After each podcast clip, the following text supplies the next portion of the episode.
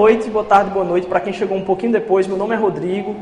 Muito bom você estar presente aqui com a gente hoje. Muito legal a, a sua presença, você estar visitando a gente hoje.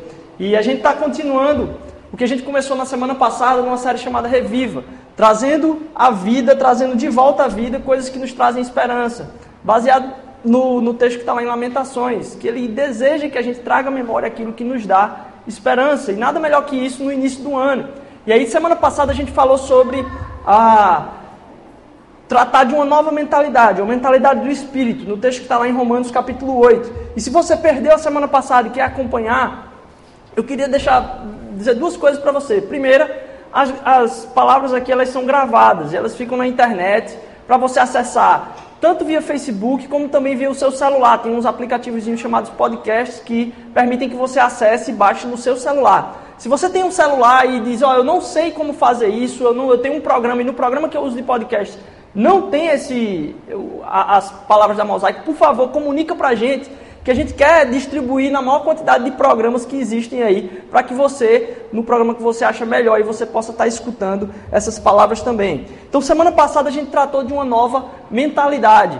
Hoje eu queria falar um pouquinho a respeito de relações. É difícil para mim, assim, normalmente eu não trago esse tipo de, de, de palavra, assim, não é, não é normal eu fazer esse tipo de, de palavra. Mas eu queria trazer hoje uma palavra que ela se torna um pouco bem prática, como se fossem guias, assim, um manual. Ó, oh, faça isso, isso e isso, e provavelmente vai ajudar você. Então, e, em se tratando de relações, é um negócio tão profundo e está tão presente nas nossas vidas que eu acredito que hoje vai ser um dia muito especial, um dia da gente estar tá sendo lembrado de coisas que a gente já ouviu falar, ou que a gente não ouviu, mas sabe que é verdade, nunca ouviu alguém falar de, dessa forma, mas que a gente vai estar tá sendo lembrado de algumas coisas que podem fazer com que os nossos relacionamentos durante o ano possam ser restaurados, possam ser trazidos, à vida novamente. E ah, a importância da restauração de relacionamentos, ela está para todo mundo, porque você não escolhe, não é opcional você ter relacionamentos. Todo mundo tem algum, por mais isolado, por mais tímido, por mais é, bicho do mato, vamos dizer assim, que seja a pessoa, ela está envolvida em relacionamentos. Eles não são opcionais. E se a gente vai tratar a respeito de um Deus que a gente acredita que é relacional e que a gente pode se relacionar com Ele, que Ele deseja se relacionar conosco, os nossos relacionamentos aqui têm de ter uma consideração muito alta. Eles têm de fazer parte das nossas preocupações. É... E uma marca do que, assim, que a gente acredita em Jesus. Tem tanta gente que hoje que diz que acredita em Jesus, né? Uma das marcas de quem acredita em Jesus está lá em Mateus capítulo 5, versículo 9. Esse é o texto que eu queria utilizar com vocês hoje. Eu não sei se está aqui. Mateus capítulo 5, versículo 9. Diz o seguinte, ó. Nas bem-aventuranças lá, Deus diz, ó, vocês vão ser abençoados, vocês vão ser felizes se vocês fizerem isso aqui. E ele diz: Bem-aventurados os pacificadores, pois serão chamados filhos de Deus. Se isso é verdade, uma pessoa não pode estar seguindo a Jesus Cristo, estar caminhando com Deus e não abraçar isso como uma verdade. Não tem como você dizer: Ah, rapaz, o cara que está em conflito comigo, eu mando ele catar coquinho e que se vire aí. Eu disse: Ó, se você está fazendo isso você não está produzindo coisas na sua vida que refletem o caráter de Jesus Cristo. Se a gente segue a Jesus Cristo, isso é parte da nossa vida. Isso é um chamado para todas as pessoas. E tem uma coisa que a gente não aprende na escola, que é como resolver conflitos. Isso é uma coisa que a gente não, não, não tem uma classe para isso. E deveria ser parte do que a gente faz enquanto cristão, parte da nossa vida, a propagação da paz. E uma paz não só para você, não uma paz que Deus lhe dá, a Deus me deu paz, mas você ser um produtor de paz nos relacionamentos que você tem. E eu queria começar falando primeiro do que não é ser um pacificador. Não é ser um pacificador fugir nem relevar. Porque talvez no seu casamento você cansou tanto das suas discussões que você diz: ah, vai, só fica pensando, né? Fala aí, eu não vou mais discutir isso não, vou deixar passar, eu não aguento mais, mais discussão. Pode falar. Isso não é ser um pacificador. Ser um pacificador não é fugir dos conflitos, inclusive. Às vezes, ser um pacificador é entrar neles. Ser um pacificador é trazer paz para o conflito, e não simplesmente fugir deles. E você consegue perceber isso no próprio caráter de Jesus Cristo. Jesus foi alguém que não fugiu dos conflitos. Na verdade, o estar no meio dos conflitos resultou na sua própria morte. Então não é fugir nem relevar. Dizer, não, vou continuar relevando aqui, tá bom, pode fazer do jeito errado aí, não, não, tem, não tem problema. Não, porque trazer paz no relacionamento significa trazer paz para o outro também. Se você enxerga que outra pessoa está no caminho de perdição, como é que você vai relevar e deixar ela se destruir daquele jeito?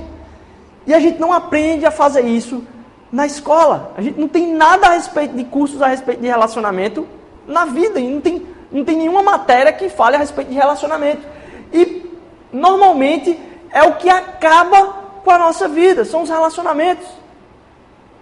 É o que acaba com o nosso ser, são as dificuldades que a gente tem de se relacionar. A gente trabalha a vida toda para conseguir competência.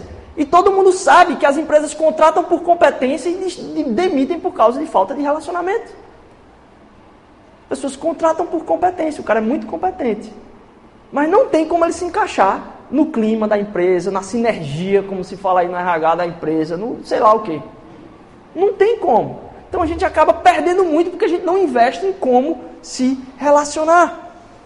E isso deveria ser um problema para todas as pessoas. Porque você pode estar pensando, não, isso é para mim é safo, eu não tenho esse estresse não, para mim é tranquilo, eu, eu, eu sei lidar com essas coisas, ou então eu não dou importância para isso, que eu consigo me virar quando tem um conflito, eu realmente consigo abstrair. Isso deveria ser um problema para você. E eu vou dizer três motivos porque deveria ser um problema para você. Primeiro, bloqueia o seu relacionamento com Deus. Conflitos de relacionamento bloqueiam o seu relacionamento com Deus. Não dá para ficar de bem com Deus e mal com as pessoas. Eu não sei de onde se tirou isso. Que ah, o tempo ah, cura todas as feridas. Conversa. Conversa fiada. Tempo não cura ferida de ninguém. Leva uma bala aí no, no meio da rua e. Não, não precisa mais para o hospital, não. Vou esperar aqui, já já passa. Não passa. Se você não tratar das feridas, o que cura é tratar das feridas e esperar. Agora, se você não trata das feridas, o tempo não cura, não. E a primeira coisa é que bloqueia o seu relacionamento com Deus. Lá em 1 João capítulo 4, pode botar aí, Gil. 1 João capítulo 4, versículo 20 diz o seguinte: Portanto, 1 João capítulo 4, versículo 20. É o segundo slide aí, Gil. Se alguém afirmar, eu amo a Deus, mas odiar o seu irmão, é mentiroso. Pois quem não ama o seu irmão, a quem não vê, não pode amar a Deus, a quem vê. Os nossos relacionamentos verticais, o nosso relacionamento vertical e o horizontal estão intrinsecamente ligados. Então, se tem relacionamentos com, com os quais você tem conflito, e você diz que está bem com Deus, a palavra de Deus está dizendo, é mentira. Pode soltar aí na tela se, se tiver aí. E é bem claro, né? Você está mentindo. Segundo, não só bloqueia o seu relacionamento com Deus, bloqueia suas orações. Deus não vai alavancar as ações de uma criança mimada para suprir as necessidades de alguém que não sabe o que fazer com a própria vida. Deus não vai ouvir as suas orações enquanto ele não resolver o seu problema. Senão ele vai estar dando presente para uma criança mimada. Suas preces são como aquele choro sem lágrimas de uma criança, bem mimada, que faz força para chorar, mas você sabe que o que está acontecendo ali é simplesmente um mimo. Você não tem a menor ideia de quem Deus é se você não foi buscar consertar os seus relacionamentos. Então, se você não está perto de Deus por causa desse conflito, como é que você quer entender que Deus vai estar tá te presenteando se Ele está já dizendo para você, você está no caminho errado, você está mentindo? Bloqueia suas orações. E talvez você possa dizer, não, não acho que é assim não. Às vezes eu estou com conflito e eu peço nas minhas orações aí, Deus atende as minhas orações. Rapaz, eu acho muito difícil é, que isso seja verdade. Porque a primeira coisa que Deus quer consertar é o seu problema de relacionamento. Eu ainda chego a supor que talvez quem esteja respondendo as suas orações seja outra pessoa. É você pedindo um problema para não falar do próprio Satanás. É você pedir uma coisa e ele dizer, tá bom aqui. Aí ele chega para Deus, Deus, deixa eu dar esse negócio que esse cara está pedindo. Deixa eu dar essa corda para ele se enforcar aqui. Ele está pedindo essa corda. Deixa eu dar para ele se enforcar aqui. Eu vou colocar isso que ele está pedindo na mão dele, porque é o caminho que ele está tá se autodestruindo. Ele não quer resolver o problema central, estão nos relacionamentos. Então deixa eu dar coisas que ele quer aí, achando que desse jeito ele vai ter uma vida satisfatória.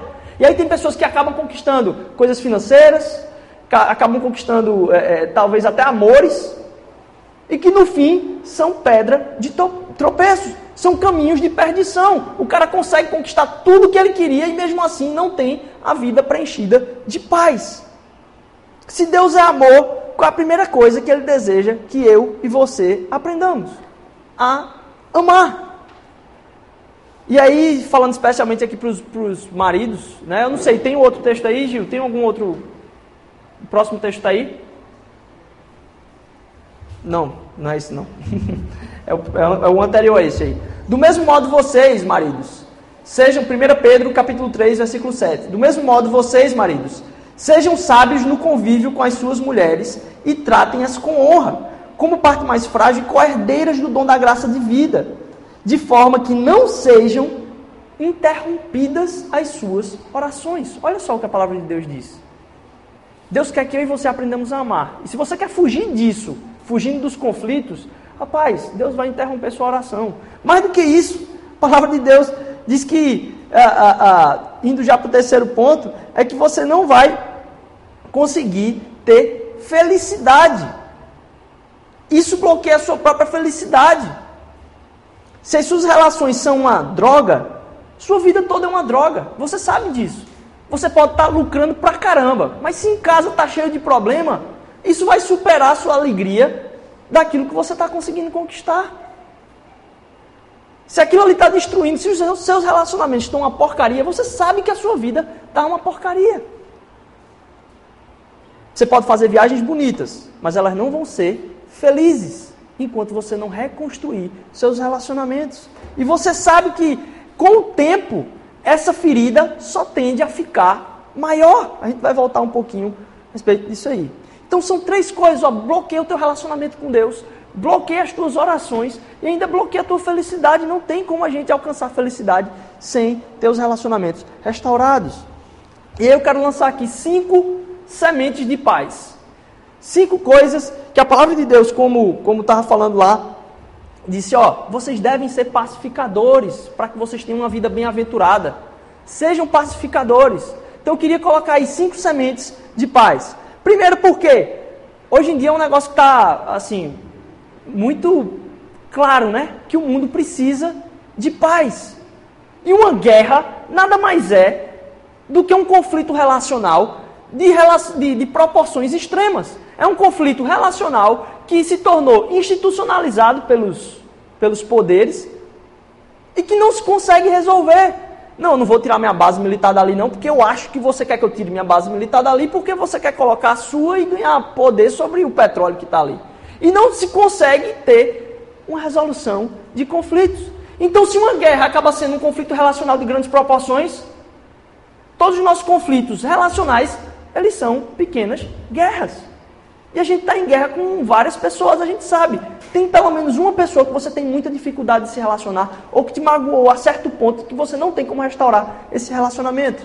E eu quero te dar aqui cinco sementes de paz, para que a gente possa estar tá restaurando esse relacionamento. Primeira semente de paz é dê o primeiro passo. É mais importante você restaurar seu relacionamento do que você adorar. A restauração de relacionamentos ela é mais importante do que a adoração. É mais importante do que você vir para a igreja.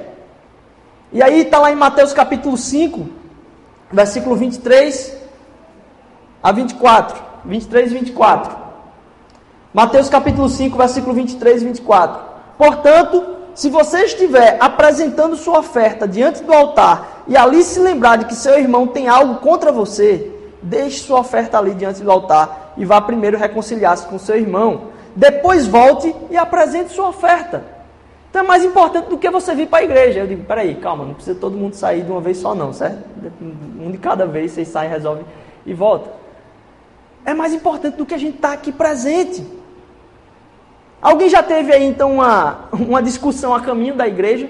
Vindo para a igreja você teve uma discussão. É mais importante resolver esse conflito do que me ouvir falar aqui. A palavra de Deus está dizendo isso. Ó, o que ele está falando ali não é tão importante quanto você ir e resolver aquele conflito. E às vezes os casais jogam o jogo do, do queimado, né?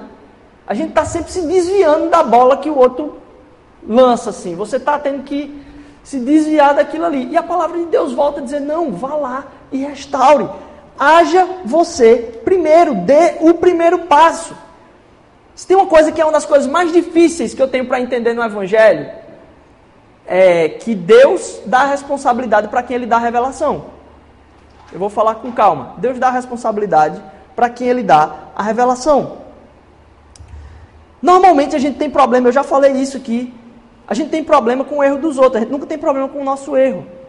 Ele diz, poxa, eu estou tão errado com aquela pessoa que eu não sei como resolver esse, esse problema. Não, a outra pessoa está tão errada comigo que eu não sei como me relacionar com ela.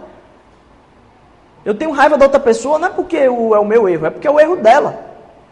E é interessante como isso é uma lógica que não faz tanto sentido se a gente entende a palavra de Deus como parte de uma revelação. Se Deus deu a revelação, ou seja, se você está certo e a pessoa está errada, quem está com a revelação? Quem está certo. Como é que a gente espera que a pessoa que não tem a revelação resolva o conflito se a revelação veio para quem está certo? Se você está certo, então, meu amigo, a responsabilidade é sua de resolver o problema. Porque se a outra pessoa está errada, como é que ela vai enxergar que ela precisa resolver o problema? Se Deus deu essa revelação para você restaurar a, a, o relacionamento, é responsabilidade minha e sua. Esse é um problema muito grande, porque, poxa, quem devia é, resolver é quem está errado, né? Não, a responsabilidade cai sobre quem está certo, porque quem está errado está o quê? Cego para a situação. E se você deixar essa ferida sem tratar e acreditar que o tempo vai restaurar todas as coisas, o que o tempo vai fazer é fazer cada vez mais o seu coração ficar petrificado. Seu coração vai gerar uma mágoa tão grande que você vai gerar um, um não um aprendizado do que é amar, mas do que é ser indiferente com a pessoa. O que é o oposto do amar. Ter ódio não é, a gente sabe que não é o oposto do amar. A gente odeia quem mais a gente ama. Quem causa raiva na gente é quem está perto da gente. E quando a gente se torna indiferente ao nosso relacionamento com outra pessoa, é como a gente colocou ela o mais distante possível. A gente se torna indiferente e a mágoa só vai fazer com que o seu coração fique mais petrificado. E a única forma, a única maneira de resolver esses conflitos é enfrentá-lo. Então, dê o primeiro passo. Se você tem essa revelação, olha, eu estou certo e a pessoa está errada. Coloca aquilo ali em jogo. Tiago, capítulo 1, versículo 5, vai dizer o seguinte, e a gente passa para o nosso segundo ponto. Resolva primeiro, seja o primeiro a resolver, dê o primeiro passo. Peça sabedoria a Deus, o segundo passo aqui.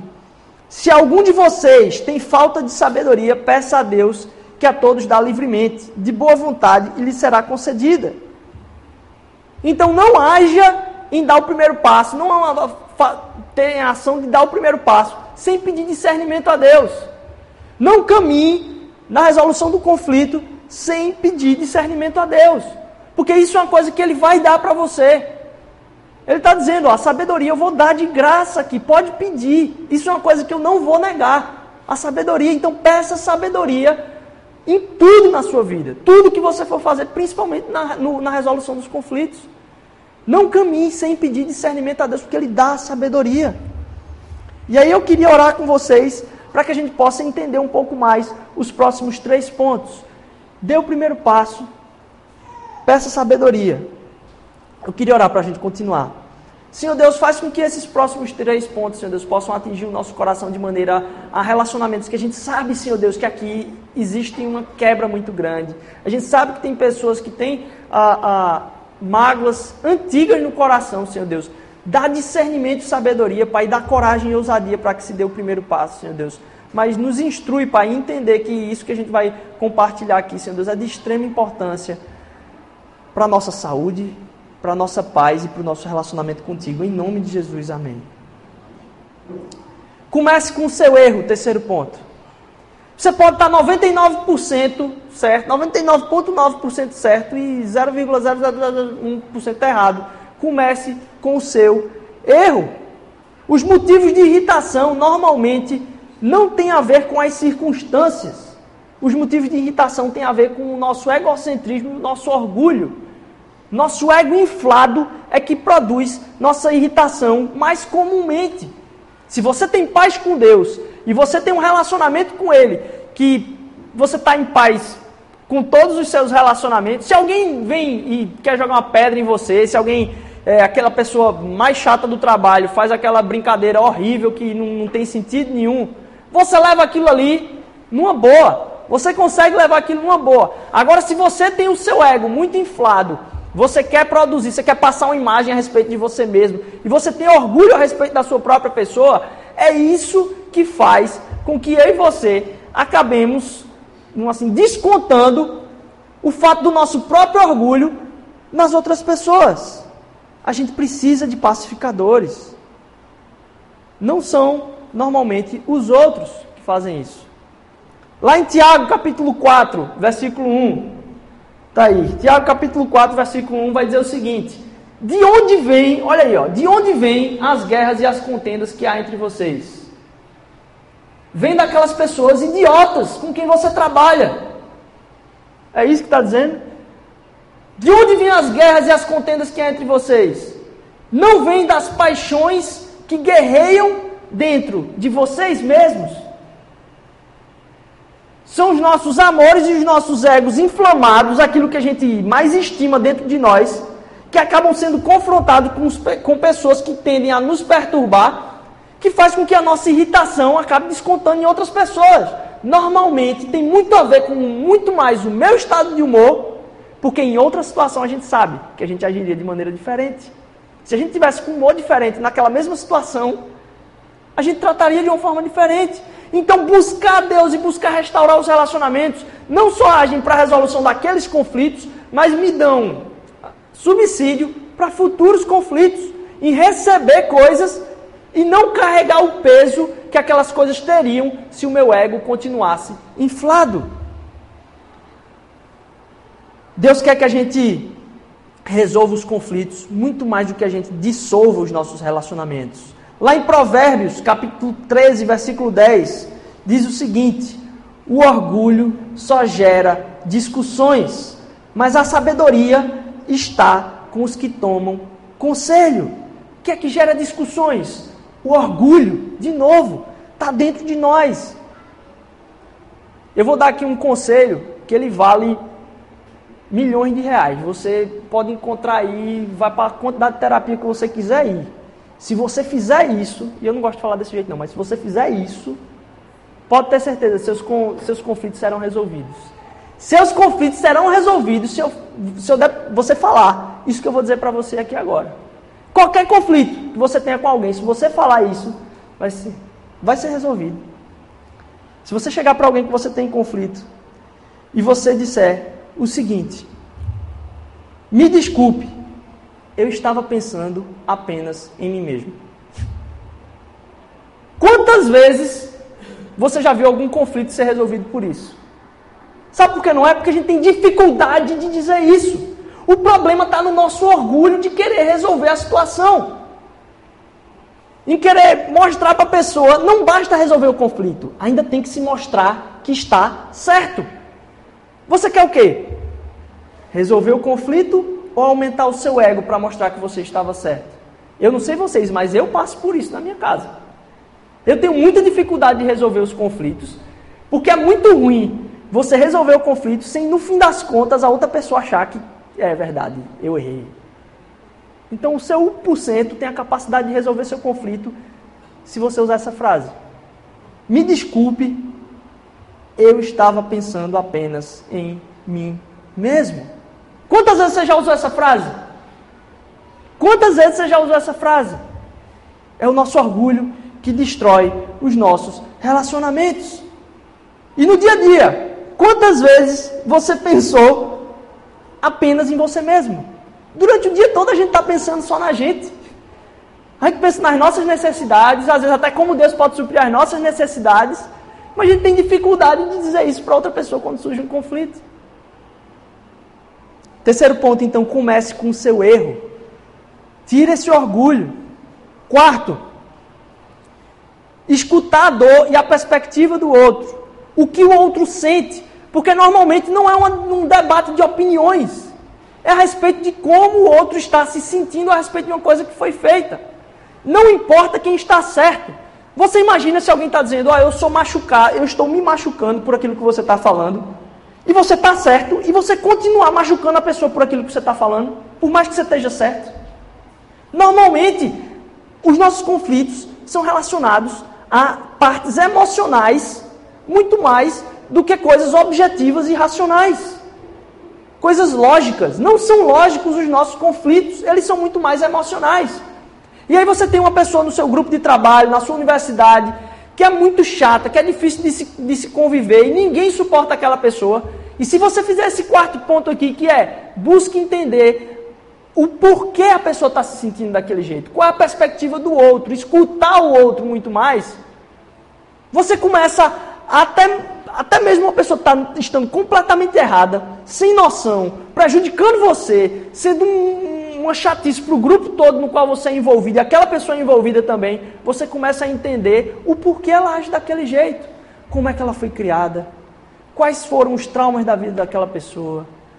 Por que, que ela age daquele jeito? Quando você começa a entender por que, que ela faz aquilo, e a gente tende a machucar quem está mais próximo de nós e a descontar em quem está mais próximo de nós, você começa a perceber por que a pessoa está agindo daquele jeito e o que é que gera no seu coração e no meu coração mas misericórdia pela vida da pessoa. Ela passou a estar mais certa? Não. Mas Deus colocou no nosso coração agora um entendimento, uma revelação a respeito da realidade que está acontecendo. Quem não faz isso não tem a consciência da realidade do que está acontecendo. Mas quem busca entender a perspectiva do outro, entender a dor do outro, começa a compreender inclusive o medo dos outros. Porque normalmente a gente age quebrando relacionamentos, a gente age gerando conflito em relacionamento por causa das nossas dores e dos nossos medos. A gente tem medo de alguma coisa, a gente joga em cima do outro. Eu tenho medo de chegar atrasado nos cantos, eu boto para quebrar na minha esposa se ela se atrasar um pouquinho. Por quê? Porque eu tenho medo do que vai acontecer se eu chegar atrasado. Ah, o que, é que as pessoas vão pensar a respeito de mim? É o que normalmente está muito ligado aos nossos medos. Uma pessoa se sente acuada no trabalho e acaba jogando em cima do outro uma coisa, mas não é a respeito daquilo que ela fez. É uma defesa pelo medo que ela tem do que vai resultar daquilo que foi feito com ela. Normalmente está muito ligado aos nossos medos. Se a gente procurar entender os medos e as dores das pessoas, a gente começa a entender as perspectivas dela. E quem sabe Deus nos usa para restaurar não só o nosso relacionamento com ela, mas restaurar o relacionamento de uma pessoa com toda uma comunidade, do trabalho, da universidade, de vários lugares. E aí Deus começa a agir como? Através das nossas vidas. Como pacificadores, ativos no processo. E não pessoas que relevam todo mundo. Isso não é a pacificação que Deus quer. E se, e se Deus quer promover a paz e ele veio para gerar paz no mundo, ele vai usar a gente para quê? Para produzir o quê? Paz também. E aí, por último, por último, a gente falou, dê o primeiro passo, peça sabedoria, comece com o seu próprio erro, escute a dor e a perspectiva do, do outro, e por último, fale a verdade em amor. Em Efésios 4, capítulo Efésios capítulo 4, versículo 15. Eu vou só falar que ele diz: Ó, você deve falar a verdade em amor. Lá em Provérbios 12, versículo 8, diz assim: Ó, há palavras que ferem como espada, mas a língua dos sábios traz cura. Ele não está falando nem de certo e errado, mas ele diz que as nossas palavras têm um poder para ferir, para curar. E aí tem gente, a gente já, já falei isso aqui, tem gente que acha o máximo dizer, eu sou super sincero, eu falo o que me dá na telha, eu não fico com papas na língua, não, eu digo a verdade e, e pronto. Como se Deus quisesse isso. Deus não quer que você fale a verdade. Que essa verdade pode ser, pode ser instrumento de destruição na vida do outro. Ele quer que você fale a verdade em amor. Se a verdade que você vai divulgar para outra pessoa não for embrulhada no amor de Deus, não importa. Eu já falei aqui, sinceridade sem mansidão tem nome, é arrogância. Sua verdade é uma arrogância do seu próprio orgulho. Se você não está envolvendo aquela verdade no amor de Deus para entregar para outra pessoa. Em Efésios capítulo 4, versículo 29, vai dizer o seguinte: Não saia da vossa boca nenhuma palavra torpe, mas que haja, mas só que, só que seja boa para a necessária edificação, a fim de que se ministre graça aos que ouvem. Que a nossa boca possa ser um instrumento de ministração de graça sobre a vida das pessoas.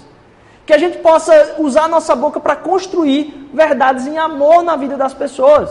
Porque as nossas próprias verdades podem ser instrumento de destruição. Deus nunca quis que a gente fosse o detentor da verdade. E às vezes a gente entende a religião como sendo aquilo que, poxa, a pessoa está acreditando correto, ela tem a doutrina correta. A pessoa acredita certo. E talvez esse seja uma das confusões na cabeça das pessoas que mais tem distanciado as pessoas de Deus. Que é imaginar que Deus em algum momento queria construir um povo que estivesse com a opinião correta. Deus não nos deu a ministração de sermos aqueles que são os guardiões da verdade. Deus nos deu como guardas não da verdade, nos colocou como guardas não da verdade, mas da sua justiça e misericórdia. Ele nos levantou para sermos pessoas que vêm trazer paz em nome daquele que é o príncipe da paz. Jesus Cristo é o príncipe da paz. Se a gente vai agir em nome dele, como é que a gente age de uma forma diferente? Então, quando você vê aquelas pessoas religiosas com aquelas placas lá dizendo, ó, oh, vocês vão para o inferno, não sei o quê, Jesus Cristo é, é o caminho de vida. Em alguns pontos pode até ser verdade o que aquelas pessoas estão dizendo, mas não importa, porque Deus não queria aquilo. Aquilo ali não ministra salvação, aquilo ali não ministra transformação, aquilo não ministra nada. Porque Deus não nos deu o ministério da verdade. Ele nos deu outro ministério. O ministério que está lá em 2 Coríntios, capítulo 5, versículo 18 e 19. Tudo isso provém de Deus, que nos reconciliou consigo mesmo por meio de Cristo e nos deu o ministério da reconciliação. Que Deus em Cristo estava reconciliando consigo o mundo, não lançando contra os pecados dos homens, e nos confiou a mensagem da reconciliação. A nossa mensagem não é a mensagem da verdade. A nossa mensagem é a mensagem da reconciliação. Porque se na nossa verdade não há busca de reconciliação, não foi esse o ministério que Deus nos deu mas quando a gente ministra a reconciliação, que Deus agora não é só mais o meu pai, mas eu quero convencer outra pessoa e dizer, rapaz, Deus quer te chamar de filho. Deus quer te chamar de filho. Ele não é meu pai por causa de algo que eu fiz, não. É por causa de algo que ele já fez. Aquele que era o príncipe da paz veio trazer reconciliação minha e sua. Já foi feito, você não precisa fazer nada, já foi feito. Cristo já fez isso lá na cruz. E a relação que Deus me deu de presente, deu de graça a mim a você, Ele quer que você transmita a outras pessoas. Que esse ano seja um ano que eu e você a gente possa entender a importância dos relacionamentos, mas de como o nosso relacionamento com Deus tem muito a ver com a resolução dos nossos conflitos, da restauração dos nossos relacionamentos com outros. E mais, que você enxergue como se enxergue como parte ativa na pacificação desses relacionamentos. Que você possa ser um agente de paz onde você está. Porque foi Ele que trouxe paz ao meu e ao seu coração. Porque eu não vou fazer isso com outras pessoas. Esse é um chamado que Ele deu para todas as pessoas. E se eu e você estamos comunicando que eu entendo quem Deus é e eu não entendo como o meu relacionamento com o meu próximo pode ser afetado por isso, eu não estou no caminho de Cristo. Ele mesmo me chama de mentiroso que eu e você possamos entender essa verdade no nosso coração e proclamar reconciliação para outras pessoas. Que a gente possa dormir em paz, sabendo que é Ele que dá a sabedoria da resolução desses conflitos. E que Ele nos capacita para isso, Ele já nos deu esse chamado. Então, eu e vocês, nós temos o dom de resolver conflitos. Ele deu esse dom para mim e para você. E não importa quem você seja aqui. Personalidades diferentes. Ele deu esse dom para mim e para você, de resolver conflitos. Por quê? Porque eu e você entendemos então o amor de Deus. E o dom da resolução de conflito é entender o amor de Jesus Cristo por mim e por você. Entender o que ele fez por mim e por você é a capacitação da restauração de relacionamentos que até hoje, por mais que você diga que você releve, trazem mágoa ao seu coração. Prejudicam a, o seu próprio sono. Quando você diz que não tem problema com a pessoa, mas ela vai estar lá no lugar, aí você diz: Eu não sei se eu vou, eu não sei como a pessoa vai se sentir. Eu não estou dizendo para você ser a melhor, o melhor amigo de todo mundo com quem você já teve problema na vida, não. Mas se estar no mesmo ambiente causa perturbação ao seu coração, significa que há um conflito. E um conflito que precisa ser restaurado. Um conflito que precisa, de alguma forma, em busca de sabedoria, ser restaurado. Para que eu e você tenhamos paz, não só uns com os outros, mas com Deus. Deus não quer que você fique fugindo dessas coisas. Ele quer te dar uma vida de paz. Por quê? O conflito gera na minha cabeça uma coisa que é anti-evangelho. É que todas as contas já foram pagas. Então, se eu e você andamos aqui com contas a pagar, em todos os sentidos, se eu e você andamos com contas a pagar, em todos os sentidos, Deus quer livrar nossa mente disso. Não fugindo, resolvendo. E Ele vai dar capacidade. Se tem um, uma inspiração que Deus dá para todo mundo é de resolver as contas. Não importa quais sejam. Se você buscar a sabedoria de Deus, Deus começa a colocar pessoas ao seu redor. Mas primeiro, coloca diante do Senhor. Coloca primeiro diante dele, porque a sabedoria não vai vir de você. E vai haver ministração de graça, não só na vida da outra pessoa, através da sua, mas vai haver ministração de graça sobre a sua vida, porque você vai entender mais e mais quem Deus é. Quem Deus é para você. Que a gente possa começar esse ano aí, não só trazendo à mente, de novo, uma mentalidade do espírito, como a gente falou semana passada, mas que a gente possa reviver, trazer à vida novamente a paz que está sendo derrubada por causa da, dos conflitos que a gente tem relacional. Que a gente possa resolver as mágoas no poder do Evangelho de Cristo, que Ele nos dá esse poder. Amém? Deus abençoe a semana de vocês. Pai, eu te agradeço, Senhor Deus, por esse dia, te agradeço porque tua palavra ela vem trazer vida aos nossos corações. E essa série, Senhor Deus, de pregações que a gente começou aqui, de, de falar sobre reviver, Senhor Deus, trazer a vida novamente, Senhor. Coisas que nos puxam para a morte, Senhor Jesus. Nos faz buscar, Senhor Deus, não fugir da resolução de conflitos, Pai. Mas saber, Senhor Deus, que o Senhor está conosco. Nos faz dar o primeiro passo. Nos faz buscar sabedoria, Senhor Deus.